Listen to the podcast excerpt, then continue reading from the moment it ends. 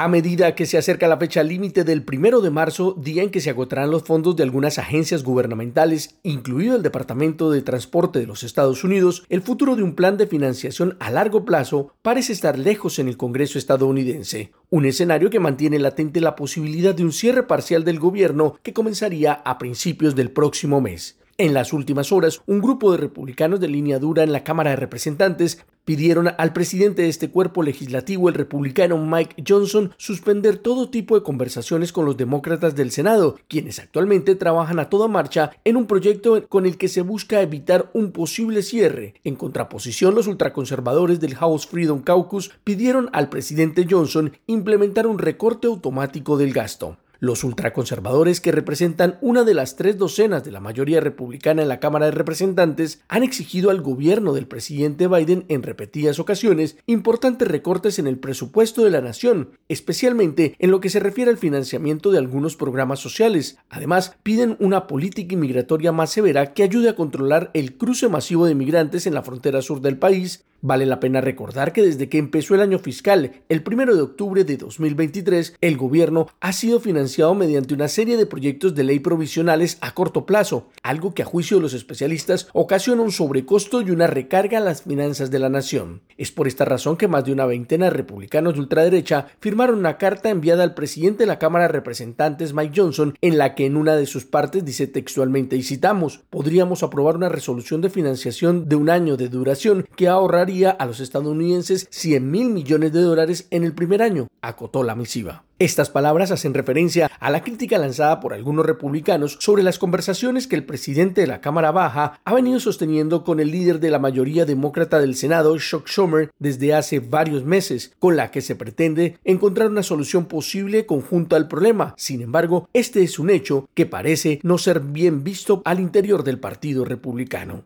Héctor Contreras, Voz de América, Washington.